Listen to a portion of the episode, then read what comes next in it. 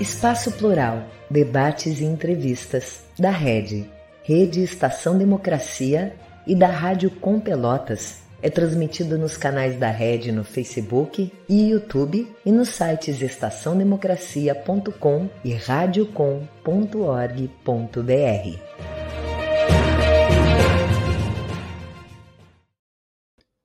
Muito boa tarde. No programa de hoje, nós estamos recebendo aqui Maritânia Lúcia Dallagnol, advogada eleitoralista e coordenadora da Associação de Juristas pela Democracia. Também está conosco Cláudio Ferreira de Souza Neto, mestre em Direito Constitucional e Teoria do Estado, professor da Universidade Federal Fluminense. Com os dois, nós vamos conversar aqui sobre o orçamento secreto e sobre os rumos da PEC da transição. Eu sou o jornalista Solon Saldanha, esse é o programa Espaço Plural, Debates e Entrevistas. Ele é uma realização conjunta da Rede Estação Democracia com a Rádio Com Pelotas. E nós contamos também com 23 emissoras de rádio e web TVs parceiras, que têm suas sedes no interior do Rio Grande do Sul, Santa Catarina e Brasília, que o retransmitem. O programa vai ao ar de segunda a sexta-feira, sempre das duas às três horas da tarde, ao vivo. Se você não puder acompanhá-lo num desses dias e horários, pode fazer isso acessando o nosso site, red.org.br. Lá permanecem gravados os vídeos de todos eles, assim como também dos demais programas que fazem parte da nossa grade. Também nesse mesmo endereço, você encontra artigos que são especialmente produzidos para o espaço, além de possibilidade de ouvir rádio com boa música 24 horas por dia. Dou boas-vindas a ambos. Boa tarde, Cláudio, tudo bem? Cláudio, você me ouve? Ouço sim. Boa tarde, Solon. E Maritânia também está nos ouvindo? Boa tarde, Solon. Boa tarde, Cláudio. Boa tarde a quem nos ouve aqui na rede. Começamos então com as perguntas, já checado que está funcionando e a gente depende sempre da técnica. Depois de um intenso debate, o plenário do Senado aprovou ontem a primeira votação com 64 votos a favor e 16 contra e na segunda votação, com os mesmos 64 votos favoráveis e 13 contrários, diminuíram três, que devem ter se abstido.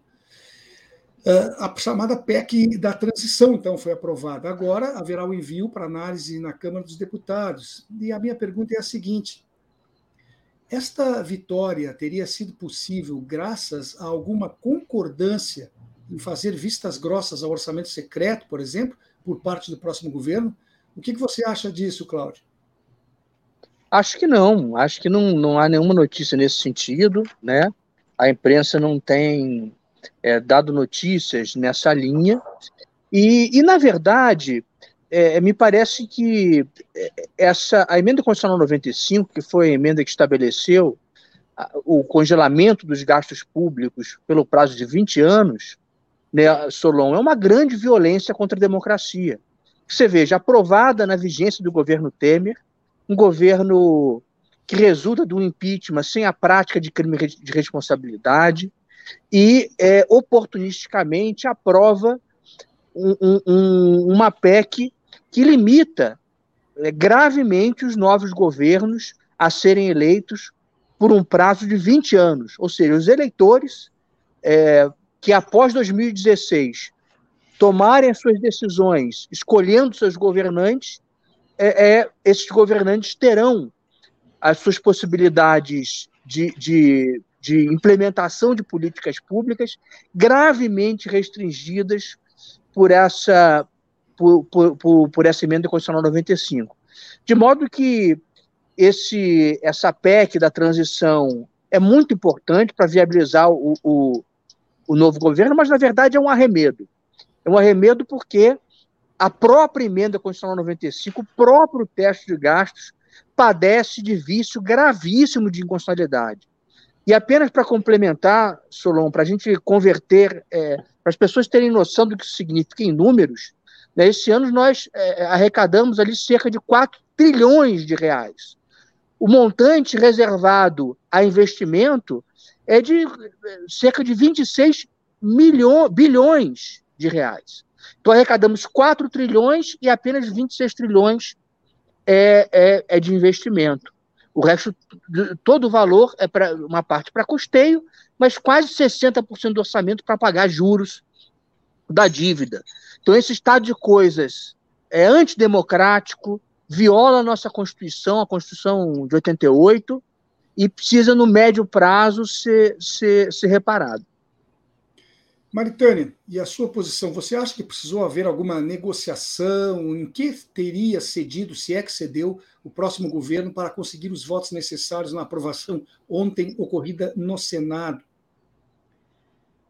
É, então, Solon, eu, eu penso que, que a negociação com, entre poderes ela, ela é parte do processo democrático. Né? Ah, isso é, se pressupõe, inclusive, que haja debate, diálogo e que isto é, é o, o, balizador, digamos assim, do que vai ser o próximo governo. Para mim, o governo de transição é a negociação, desde já, para viabilizar o pagamento desse Bolsa Família, né, desse auxílio que, que Bolsonaro criou de forma eleitoreira no final do mandato, né, com, com uh, furando toda a, a, nossa legislação eleitoral, com aprovação do Congresso, com o fim único de se reeleger, ela não tinha previsão orçamentária, né? Ela, ela uh, foi feita nesse período e não, não pensou no, uh, no exercício seguinte, ou seja, não estava planejado.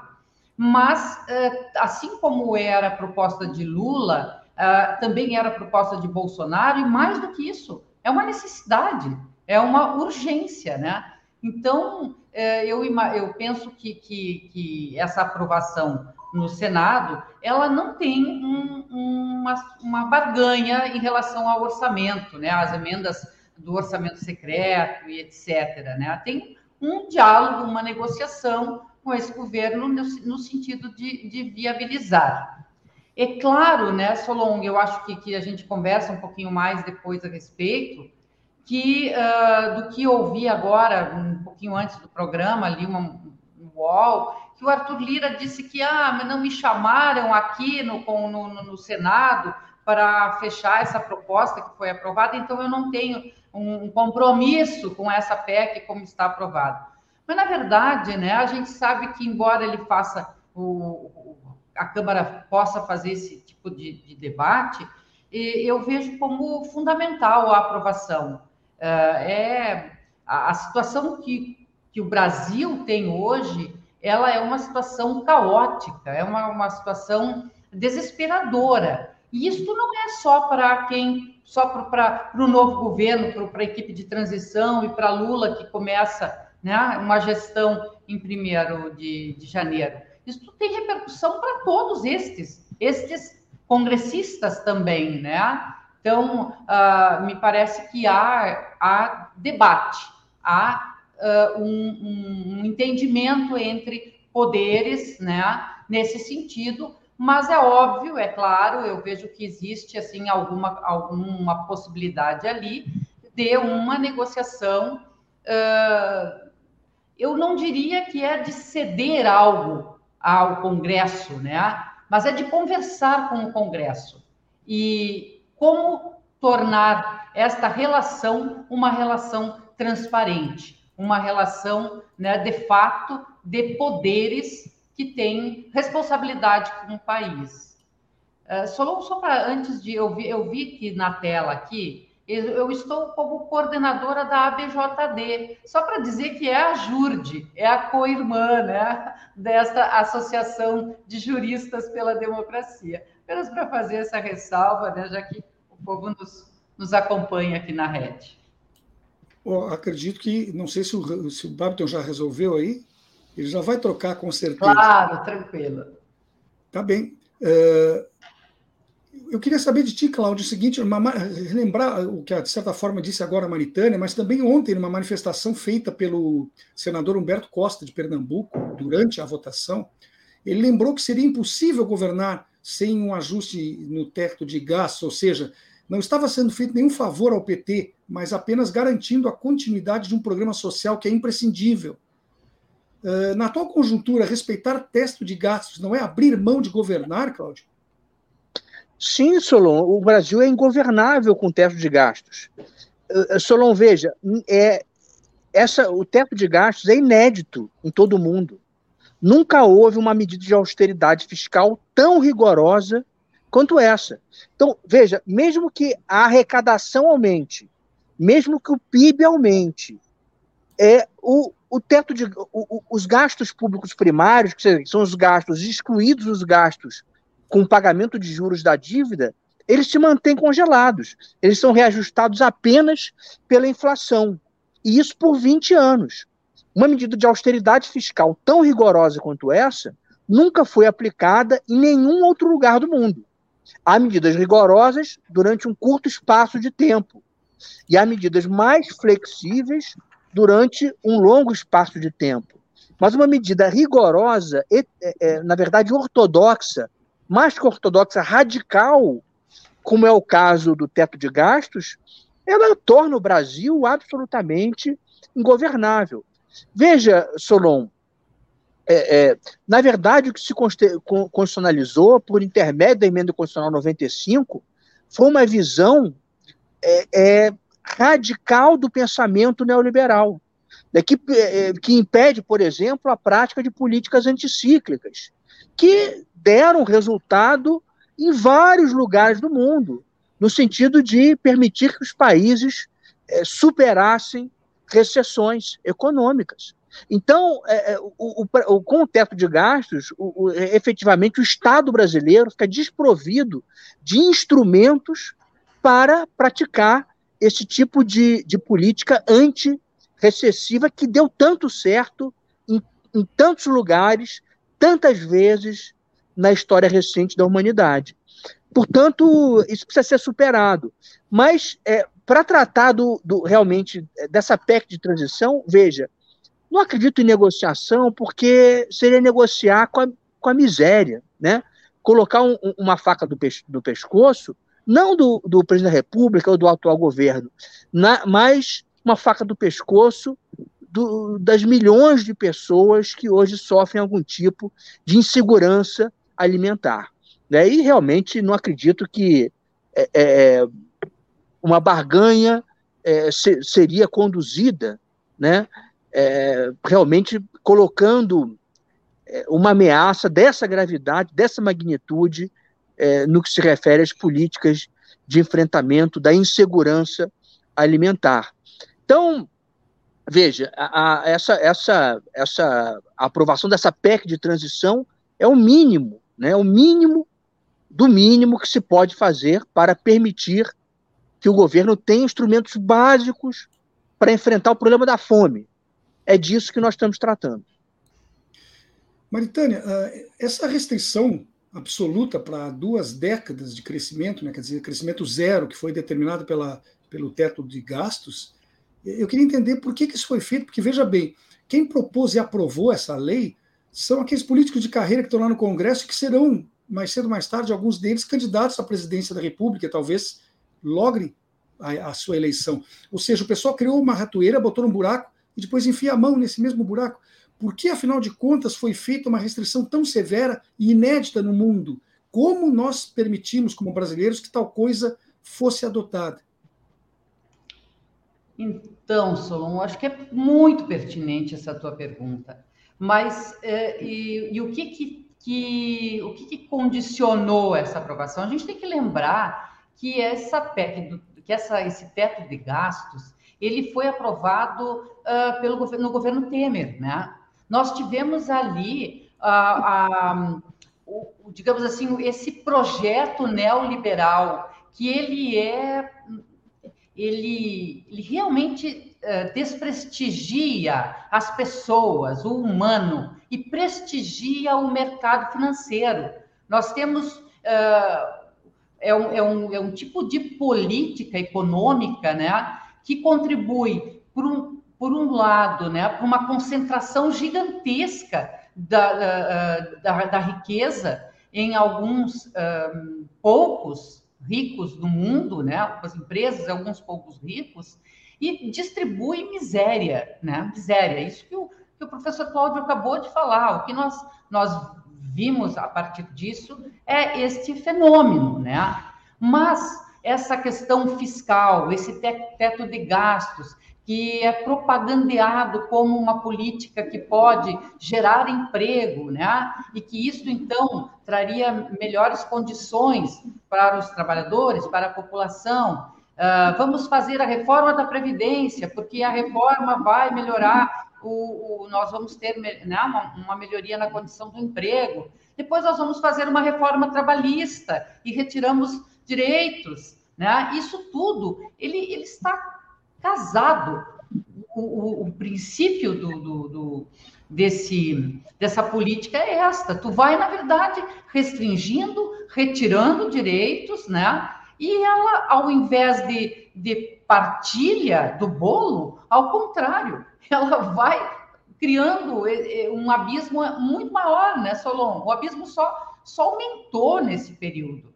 E, e hoje é, é uma, uma questão assim, é humanitário, é humanitário. Nós tivemos a volta da fome de forma violenta, né? não foi atacado pelo governo que está sendo despachado agora, né, do, do, do Planalto, ele não atacou essa questão da fome em momento algum, uh, ficou uh, justificando a, a, a questão da, da pandemia. Bom, nós tivemos a pandemia, nós tivemos paralisação, foram os governadores que contribuíram com isso, porque uh, pararam né, o comércio, porque fechou tudo. Então, a gente partiu de um, de um olhar absolutamente financista, né? E, e, e não olhou para as pessoas. Então, o sucateamento hoje em setores como educação, sucateamento na, na saúde, né? a volta da fome, é resultado disso. Me parece que aquele deputado que está lá, Solon, que pode ser um futuro presidente ou que vai voltar a se reeleger, ele enxerga o imediatismo. Nós perdemos uma. Nós não enxergamos muitos dirigentes uh, e agentes públicos com um olhar de futuro, um olhar imediato. Eu quero, eu vou uh, pegar esta emenda aqui, esta emenda do orçamento, vou entregar lá na minha base eleitoral, me reelejo, garanto aqui a minha, minha fatiazinha de poder, né?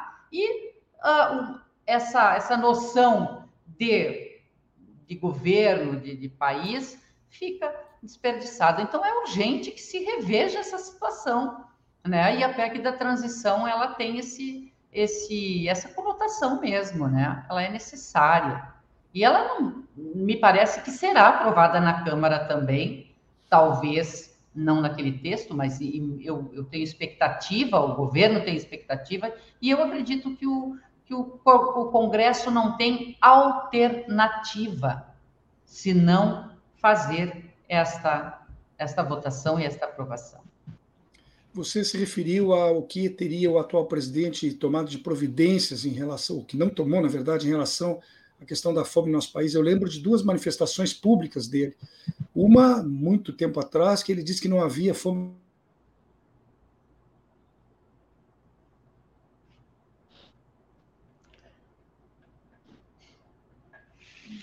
Solon trancou, né? Ou seja, é, não estou vendo Solon também. Tá, ele está congelado.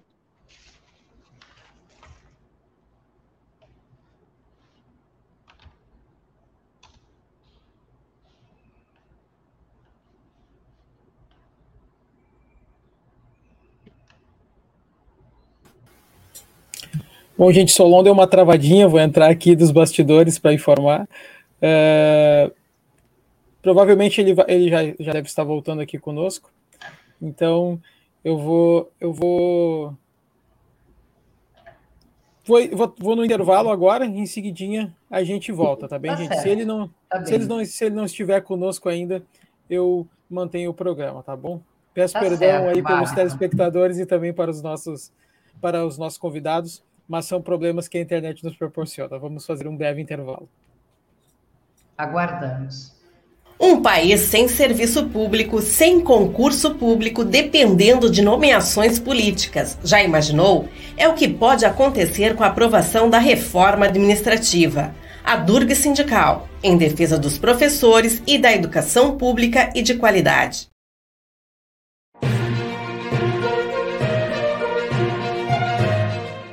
Espaço Plural debates e entrevistas da Rede, Rede Estação Democracia e da Rádio Com Pelotas, conta com apoio da ADURG Sindical, Sindicato Intermunicipal dos Professores de Instituições Federais de Ensino Superior do Rio Grande do Sul, CUT-RS, Central Única dos Trabalhadores do Rio Grande do Sul, e da Cressol, Cooperativa de Crédito. A Rede Estação Democracia é a voz do Comitê em Defesa da Democracia e do Estado Democrático de Direito. Bom, voltamos com o nosso programa Espaço Plural Debates e Entrevistas, que acontece de segunda a sexta aqui nos canais da Rede e também nos canais dos parceiros. Primeiramente, avisando que tivemos um problema com o nosso âncora Solon e ele caiu por alguns instantes, logo, logo estará voltando. Eu estou aqui com como substituto temporário de Solon, Babiton Leão. Não vou poder abrir minha câmera no momento, pois estou num momento delicado que não tem essa possibilidade. Mas, como vinha dizendo, o programa Debates, o Espaço para Debates e Entrevistas é realizado pela Rede Estação Democracia, com várias rádios e TVs webs também em parceria. Quando você não puder acompanhar ao vivo, pode rever no horário em que tiver disponibilidade, acessando o novo site da Rede Estação Democracia, no endereço red.org.br. Lá existe acesso a todos os vídeos e mais do que isso, né, com artigos e a possibilidade de ouvir nossa programação musical no rádio também. Lá você encontra publicações também de notícias, uh, vídeos de parceiros. Temos uma vasta programação lá no site. Quem quiser dar uma conferida no nosso site que está disponível lá. A gente agradece. E você que está nos acompanhando agora aqui também ao vivo, deixa o seu like, deixa o seu curtir, pois é muito, muito importante para a manutenção da rede. A gente sabe que o pessoal assiste, mas geralmente esquece de deixar o seu curtir ali e é bastante importante. Eu vou dando seguimento ao nosso programa, que hoje recebe aqui a advogada eleitorista e coordenadora da Associação de Juristas pela Democracia, Maritânia Dallagnol, que está aqui conosco, e também conosco o mestre em Direito Constitucional e Teoria do Estado, professor da Universidade Federal Fluminense, Cláudio Pereira de Souza Neto. Mais uma vez lembrando que o Solon logo, logo estará conosco. Eu vou fazer uma pergunta, então, que estava aqui no nosso roteiro, uh, professor Cláudio, já vou encaminhá-la, então. Não são poucos os economistas que alertam para o fato de não existir em nenhum outro país do mundo algo semelhante ao nosso teto de gastos. Isso procede? Sendo verdade, quem o propôs e aprovou pretendia o quê? Ser o Joãozinho do passo certo ou oferecer um instrumento ímpar para a manutenção da desigualdade social e a facilitação de nossa permanência como colônia?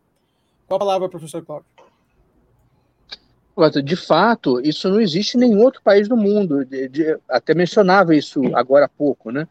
É, em outros países, é, ou se estabelece algo rigoroso por um curto período de tempo, ou algo flexível por um longo período de tempo.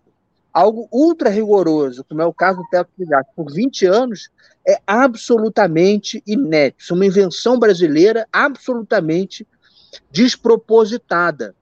E e realmente isso precisa ser superado, porque, veja, quando nós elegemos um, um, um, candidato a presidente, elegemos um presidente da República, elegemos um Congresso Nacional, esses governantes devem poder tomar decisões alocativas, ou seja, decidir onde vão alocar os recursos públicos. E é, isso simplesmente não pode mais ser feito em decorrência justamente é do teto de gastos. Né? O teto de gastos, óbvio, os gastos primários, excluídos aqueles com o pagamento dos juros da dívida. Isso daí pode ampliar ilimitadamente. O que não pode ampliar são os demais gastos que não os gastos de natureza financeira. Veja, Babito, é, ser contra o teto de gastos, denunciar o, o, o que o teto de gastos está na esfera do absurdo, não é uma questão de divergência aqui, isso está na esfera do absurdo é uma violência contra a democracia, contra o constitucionalismo, a adoção do teto de gastos. Mas denunciá-lo não significa abrir mão do compromisso com a responsabilidade fiscal. O Brasil tem instrumentos que, aprovados ainda durante o governo Fernando Henrique Cardoso, e, e, alguns dos quais integrantes do texto originário da Constituição estão desde 88, por exemplo, tem a regra de ouro, né, aquela regra segundo a qual é, é, o, o, Estado ele não pode se endividar para é, pagar despesas correntes. Ele só pode se endividar para investir, nunca para é, dar conta do custeio da máquina pública. Isso é uma regra de ouro que consta do texto originário da Constituição de 88 e é uma é, importante regra de responsabilidade fiscal. A própria lei de responsabilidade fiscal, aprovada durante o governo Fernando Henrique Cardoso e, e aplicada durante o governo Lula com muito sucesso. Né? De fato, as condições fiscais do Brasil elas melhoraram muito durante o governo Lula, né? se mantiveram é, é, estáveis, se a gente for observar uh, os gráficos que relacionam o crescimento da dívida pública com o crescimento do PIB, a gente vai verificar que Lula toma posse, a relação dívida-PIB ela começa a cair e cai ininterruptamente até o governo Dilma, é, quando ela estabiliza, e com o governo Temer e com o governo Bolsonaro, ela volta a subir a relação dívida-PIB. Então, na verdade, o, os instrumentos tradicionais é, que já haviam no direito brasileiro, que eram instrumentos é, é que encontram é, é, instrumentos semelhantes em outros países que já foram testados na prática, funcionavam bem. E o governo Temer é, abruptamente resolve aprovar essa excrescência, esse absurdo, esse ineditismo que é o teto de gastos. Então, e o que surpreende é que isso é tratado como algo razoável, e os, de, os economistas defendem, muitos deles defendem isso né? mas se omitem a afirmar que se trata, isso sim, de uma jabuticaba, de uma excentricidade é, da realidade política brasileira, que não encontra nada semelhante em qualquer outro país do mundo. Repito, essa PEC da transição é importante, mas o debate público brasileiro deve ser aprofundar no sentido da substituição do teto de gastos e do retorno aos nossos instrumentos tradicionais e que se provaram bem-sucedidos é, durante mais de uma década, né, que são os nossos instrumentos tradicionais de responsabilidade fiscal, como a lei de responsabilidade fiscal e os princípios é, de direito orçamentário, direito financeiro presentes na Constituição de 88.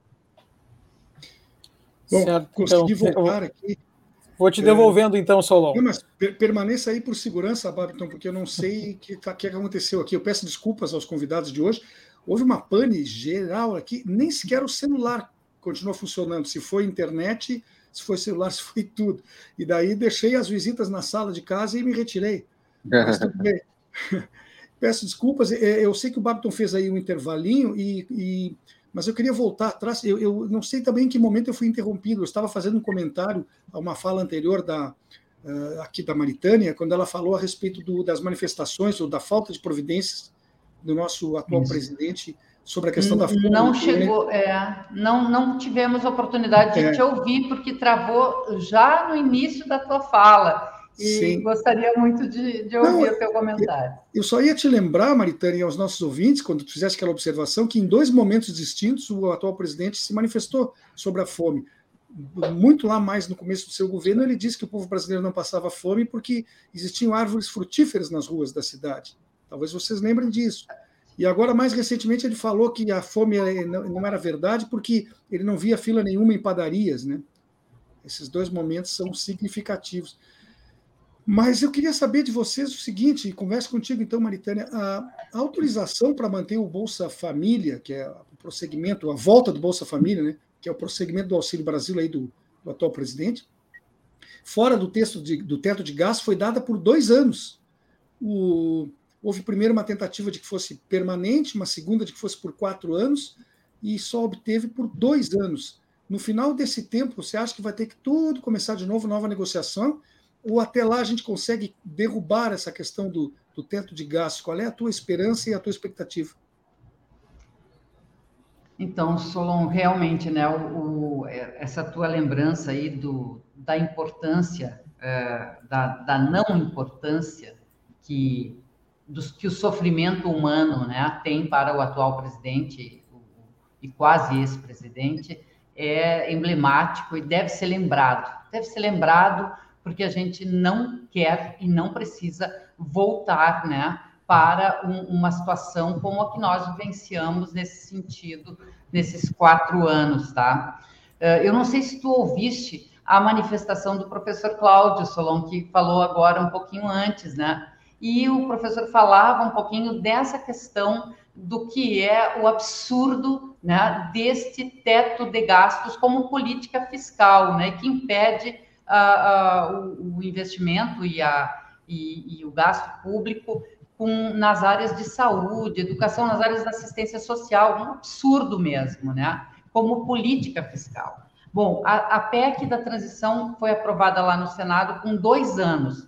Ah, tem proposta de que seja apenas por seis meses, né? Se não me engano, o, o Aécio Neves ou Aécio Neves defende que fosse, fosse por seis meses, certo? Mas, na verdade, Solon, o que eu penso é que o novo governo terá que eh, tra trabalhar né, e, e desenvolver uma política fiscal, porque não se quer também uh, um, uma irresponsabilidade fiscal, nunca se defendeu isso. O governo Lula, por oito anos, depois o governo Dilma, deram mostras de que este não é, esta não é a disposição né, do, do, do governo, do novo governo, a gente já vivenciou isso, e, e realmente o, o Cláudio colocou de uma forma muito clara essa situação, né, de como essa curva se deu uh, nos governos do PT e depois no governo Temer e, e Bolsonaro, né. Então me parece que esse caminho, uh, esse caminho nesse período de dois anos em que foi uh, autorizada essa, essa, esse furo, né, do, do teto para o programa Bolsa Família ele, ele vai encontrar uma proposta no governo de uma outra política fiscal, que não poderá ser mantendo o teto de gastos. Esta não serve para o Brasil, né? Eu tenho expectativa, apesar de um Congresso uh, difícil, né?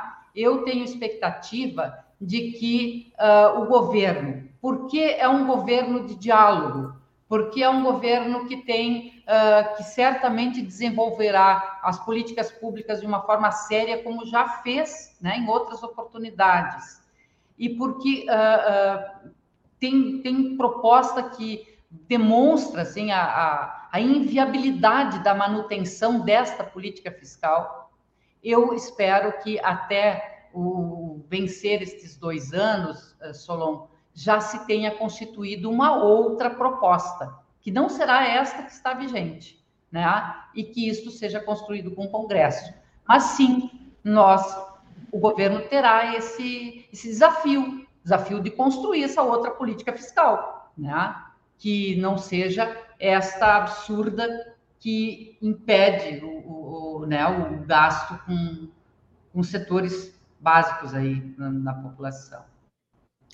Cláudio, é, na Constituição de 1988 também consta, pelo que eu saiba, um artigo que determina que os juros a ser praticados pelos bancos do nosso país deveriam ser de 12% ao ano. Isso nunca foi respeitado e ali o desrespeito disso não é questionado, né? Não, Solon, isso, isso foi revogado. Foi revogado. Quando, quando isso foi revogado? Foi... foi no primeiro governo Lula, salvo engano. Porque o, o, assim que entrou em vigor a Constituição de 88, ainda durante o governo de Sarney, o, o, havia um consultor-geral da República chamado Saulo Ramos, ah, que elaborou um, um, parecer dizendo que essa norma era uma norma programática, ou seja, que era um programa de ação, uma, uma diretriz a ser, alcanç, a ser realizada pelo Estado, mas de conformidade com as suas possibilidades econômicas que não era algo de observância cogente e imediata. E essa compreensão prevaleceu na jurisprudência do Supremo, que disse: olha, isso daí é uma diretriz muito mais dirigida ao executivo do que propriamente uma norma de observância obrigatória, por exemplo, pelos bancos. É, e, portanto, ela ficou, ela se manteve como uma norma, como uma norma é, de eficácia limitada durante todo esse período. E acabou sendo revogado ainda na, no, durante o primeiro governo Lula. E, de fato, Solon, é muito difícil, né? Como é que, o, como é que o, a Constituição Federal vai fixar os juros, né? É tão absurdo a Constituição fixar os juros quanto é agora aprovar o teto de gastos. As duas coisas, é, é, é, é elas, elas enrijecem algo que tem que ser dotado de alguma flexibilidade, que é a política econômica, que é a política fiscal, né? Então, é, eu acho que foi bem lembrado da sua parte é, esse, esse dispositivo já revogado. O teto fiscal é tão sem sentido, do seu ponto de vista constitucional, quanto a constitucionalização da taxa de juros. Mas veja que, que a, a, a taxa de juros que foi determinada, até ser revogada, também não foi cumprida. Assim como o teto de gastos. Não foi cumprida por conta disso, por causa da, dessa definição como norma programática. Sim, mas ela foi, ela foi determinada em 98 e caiu no primeiro governo Lula, que começou em 2002. Ao longo desses quatro anos, ela não foi respeitada, como não pode ser respeitada e não foi ao longo do governo do próprio governo Bolsonaro o teto de gastos, né? O, o, o, o teto de gastos foi furado cinco vezes durante o governo Bolsonaro. Porque ele é inexequível. É inexequível. Né? Isso, ele só tem uma função: aumentar o custo do processo de, de diálogo com o parlamento. Né? Então, é, é esse discurso, ah, vamos aqui é, estabelecer um excepcional teto de gastos por um ano. Isso não, não, não é, é algo desprovido de sinceridade. Isso é só para obrigar o governo daqui a um ano a negociar de novo. Porque o teto de gastos é inexequível, ele é sem sentido. Uh, Maritânia, o Supremo está julgando se existe ou não eh, constitucionalidade na adoção do orçamento secreto. Que impacto político pode causar uma decisão num sentido ou no outro? Enfim, que a decisão que o, que o Supremo possa tomar. Uh, olha só, eu, a, questão da, da, dessas, desse orçamento secreto, né? Até tem que entender um pouco do o que, que é que está discutindo. Emendas de parlamentares, emendas parlamentares, essas emendas uh, que os parlamentares podem usar, enfim, destinar recursos para suas bases, é uma é, é, é, não é novidade, né? A gente tem essas emendas há muito tempo, também não é só Uh, no Brasil, a gente também tem em outras democracias essas, uh, essa possibilidade, tá? E elas podem ser individuais, né? De, de, é importante que a gente uh, faça distinção entre quais as emendas parlamentares possíveis, né? Então, tem aquela emenda individual que o parlamentar uh, aprova, né? Indica e aprova, e que é ele que obteve lá a partir de, uma, uh, de um, um, pleito da sua base uh, eleitoral, certo? Então, ah, vamos construir aqui um ginásio de esportes, vamos comprar uma ambulância, vamos fazer algo nesse sentido. O deputado aprova essa emenda e ele destina para as comunidades. Nós temos as emendas uh, que são de bancada, né? As emendas de bancada. Bom, então um partido, a bancada do partido é que destina, de acordo com a política uh, social que, que, ou, enfim, que queira uh, aportar né, para determinado setor, para determinada base, e tem essas emendas, então. E nós temos também eh, essas emendas que foram criadas mais recentemente, que é a emenda de relator, e que este é o que foi utilizado, então, para esta questão do orçamento secreto. O que, que o, os, os, os, autores aí das, uh, das arguições de descumprimento né, de preceito constitucional, uh, que, que é o PSOL, que é o PSB, que é o PV, que, enfim, questionam junto ao Supremo, o que, que eles dizem? Olha, ela, essa, essa emenda, essa, essa forma né, que foi adotada, ela é escusa, ela é arbitrária, ela não tem critério socioeconômico, né? Ela, ah, como não tem um objetivo público e orçamentário, então ela está desconexa do preceito constitucional, ela ofende a transparência, porque uh, você não sabe quem está destinando esta emenda e não tem também, portanto, a possibilidade de fiscalizar e que isso não estaria de acordo com a Constituição. Né? Este é o, é o ponto. Eu penso que é ruim para o Supremo decidir a respeito disso, embora, embora seja né, dele a, a última palavra acerca da constitucionalidade deve dizer a respeito dela, nós não podemos ignorar que se trata de, de uma articulação de, de poderes, né? A questão do orçamento, das emendas, é, é, algo que, que deveria ser decidido e tratado né? e resolvido, na minha opinião, pelo Congresso, né? nos, nos moldes da Constituição. As emendas parlamentares em si, Solon, é, um, é uma excrescência também do nosso, do nosso sistema, né? Porque, embora elas existam, não é função do, do Congresso distribuir emendas. Eu até queria comentar um pouco a respeito disto especificamente, porque eu, eu há muito tempo os congressistas utilizam-se destas emendas parlamentares para barganhar em tempos de eleição a sua reeleição. Né? Isto ela, ela interfere diretamente na questão da representação uh, com o eleitor. Ela passou a ser um, a propaganda do, do, do, deputado, ela não é mais um debate acerca daquelas questões caras para a sua população.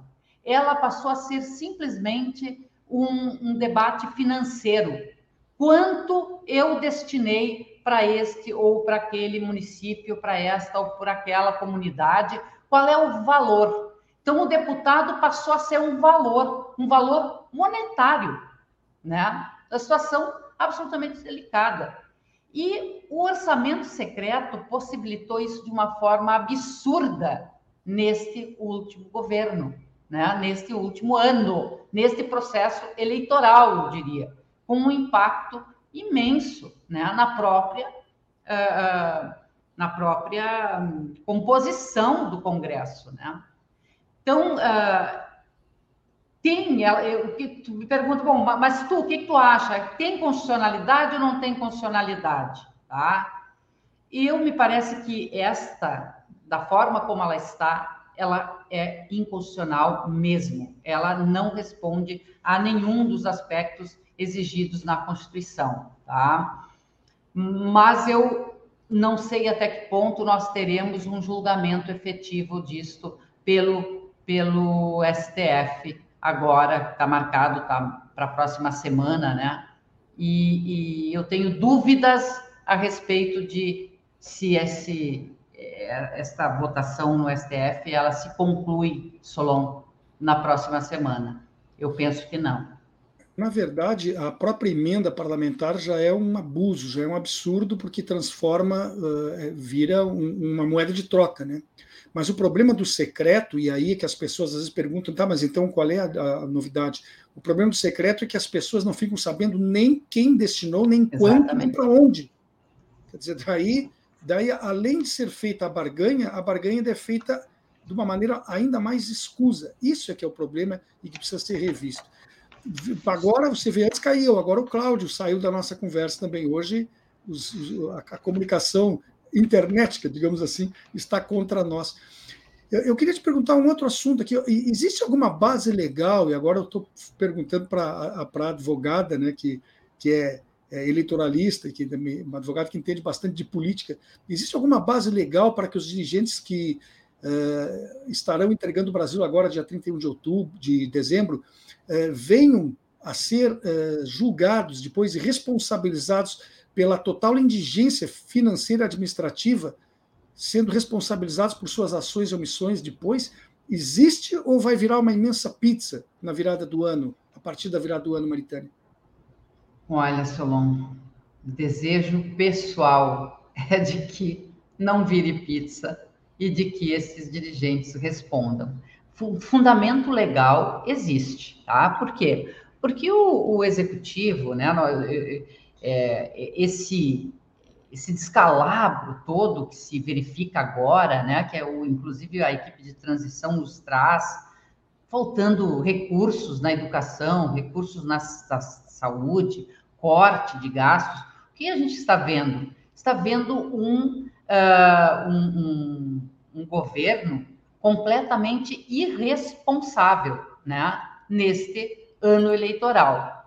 Uh, os, os, projetos de julho para cá, de, de, junho pra, até o final do ano, foram exclusivamente para buscar reeleição pelo presidente. Então, o aumento de, de recursos que foram uh, garantidos para estas tais emendas orçamentárias, né?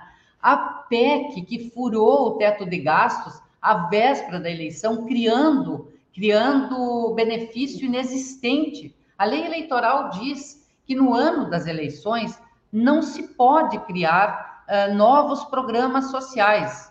O governo que foi omisso, um governo que foi absolutamente omisso né, durante os três anos uh, de mandato em relação à situação vivenciada pela população, resolve que precisa conceder auxílio emergencial quando? Na véspera da eleição. E buscou um instrumento, um instrumento jurídico para isso, um instrumento que ultrapassava a barreira da lei eleitoral, que foi a PEC, a PEC eleitoreira, né, Solon? Isso garantiu, por exemplo, que ele pudesse fazer esses pagamentos. Uh, e, e isto retira, digamos assim, ilicitude a esse governo? Retira. Tem desvio de finalidade, tem inúmeros crimes ali, crime fiscal, crime uh, eleitoral, crime social, né? O, o, a, o, o caldeirão, caldeirão é grande, Solon. Se isso vai gerar processo e se isso vai gerar punição, não sabemos. O Procurador-Geral da República, até agora, apesar de todas as barbaridades cometidas pelo presidente Bolsonaro, não, uh, uh, não fez nenhuma ação no sentido de responsabilizá-lo. Né? Não há contra ele nenhuma ação nesse sentido. O que existem são inquéritos né, no STF, que o inclui, uh, que inclui outros agentes políticos, mas não diretamente associado à questão, por exemplo, de crime eleitoral. Né?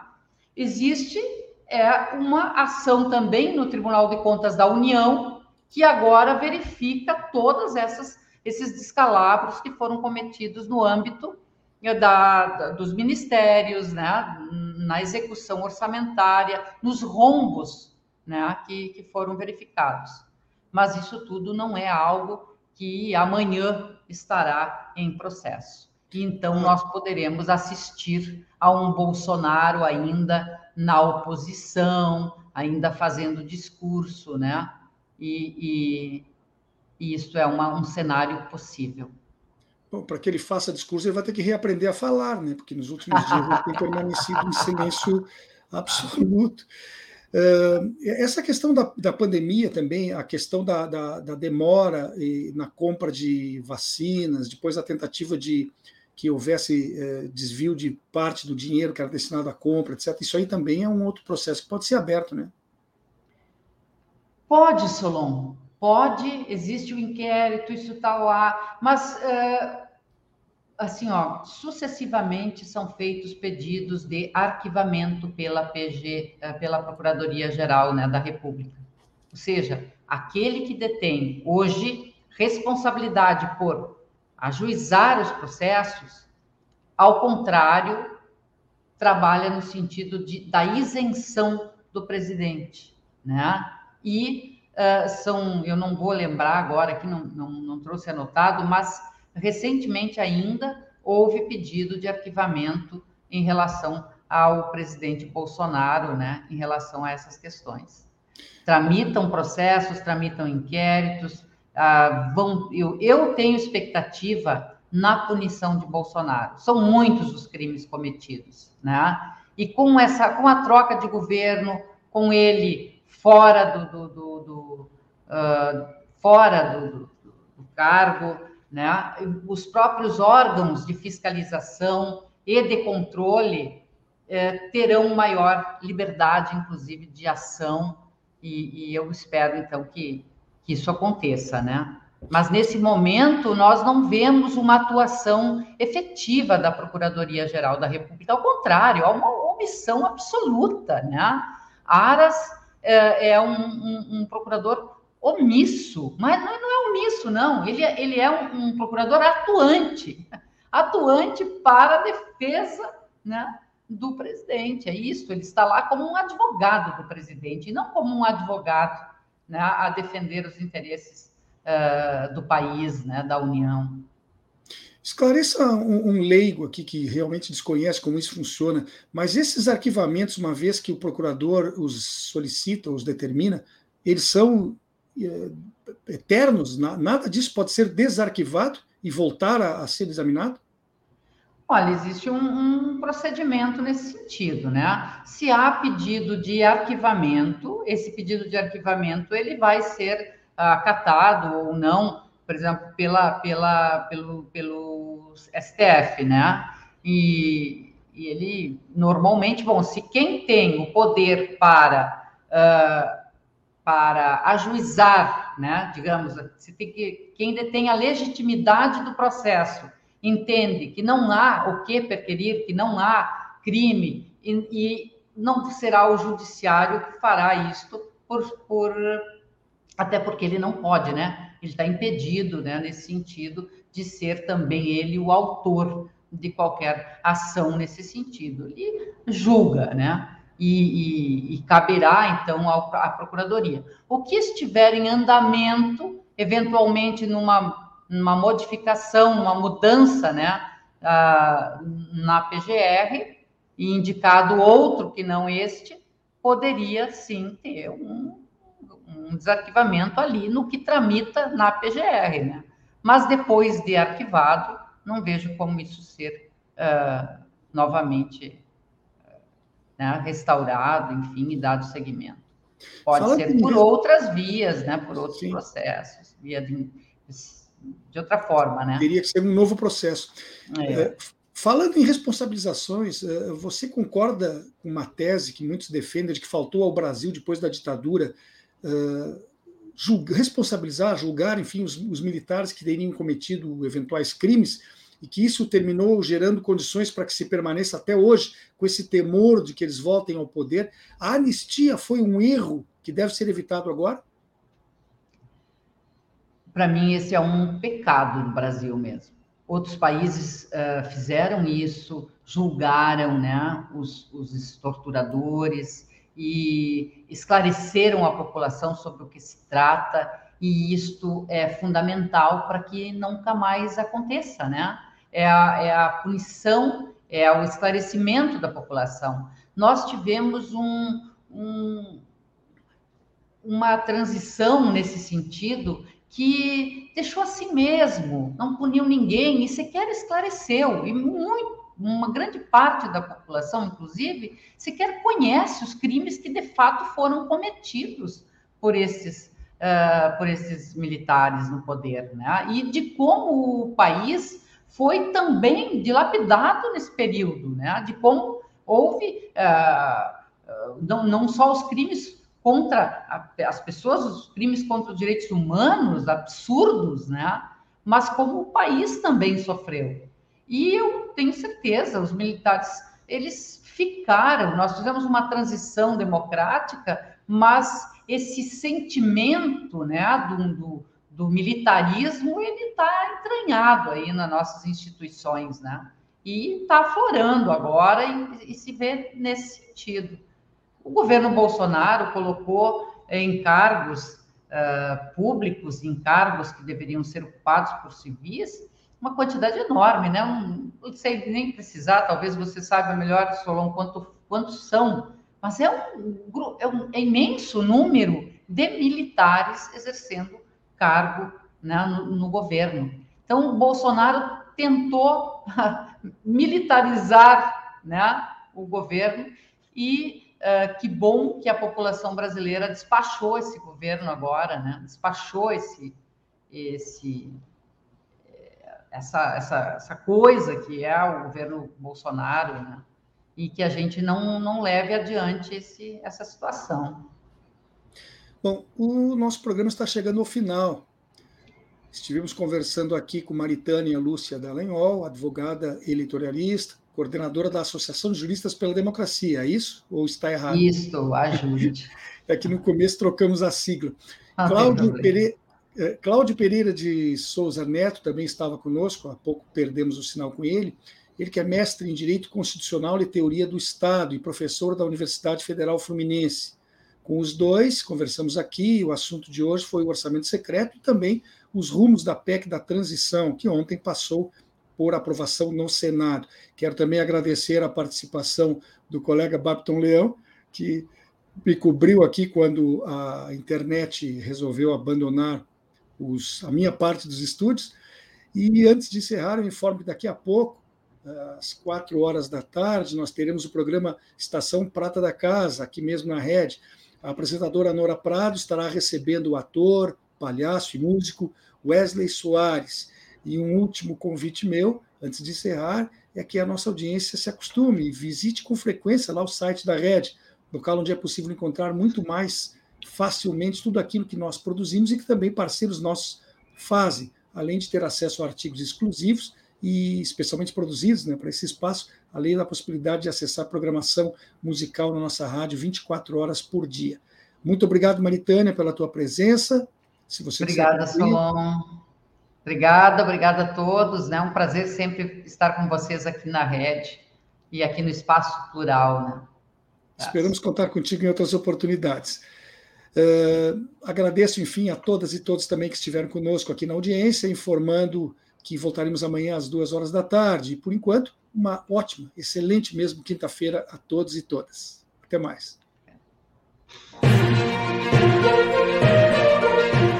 Espaço Plural é exibido pelas redes sociais dos seguintes parceiros: Rede Soberania, Jornal Brasil de Fato RS, Coletivo, Vale do Mampituba, Rádio Ferrabras FM de Sapiranga, Coalizão do Movimento contra a Discriminação Social, Coletivo Pão com Ovo, Jornal Brasil Popular e TV Caxias em sua página no Facebook e pelo canal 14 da NET Claro. Jornal Já Porto Alegre, Portal Litoral Norte RS e Terra Livre Rádio Web de Ulha Negra. Passo de Torres TV e para Desporto TV em seus canais no YouTube. Espaço Plural pode ser acompanhado também nas páginas da CUT-RS e do Sindicato dos Jornalistas Profissionais do Rio Grande do Sul.